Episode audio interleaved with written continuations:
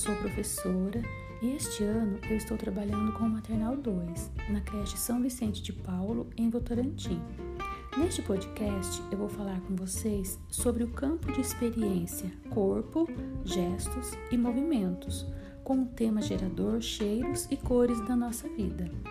O objetivo dessa atividade é deslocar seu corpo no espaço, orientando-se por noções como em frente, atrás, no alto, embaixo, dentro, fora, ao se envolver em brincadeiras e atividades de diferentes naturezas.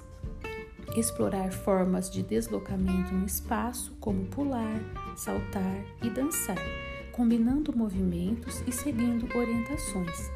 Nesta atividade, podemos utilizar bambolês e bolinhas de várias cores, onde a criança terá que pegar uma bolinha e escolher o bambolê com a respectiva cor e seguindo os comandos da música dentro e fora e as orientações do professor para colocar a bolinha para cima, para baixo, para trás, em frente e para o lado.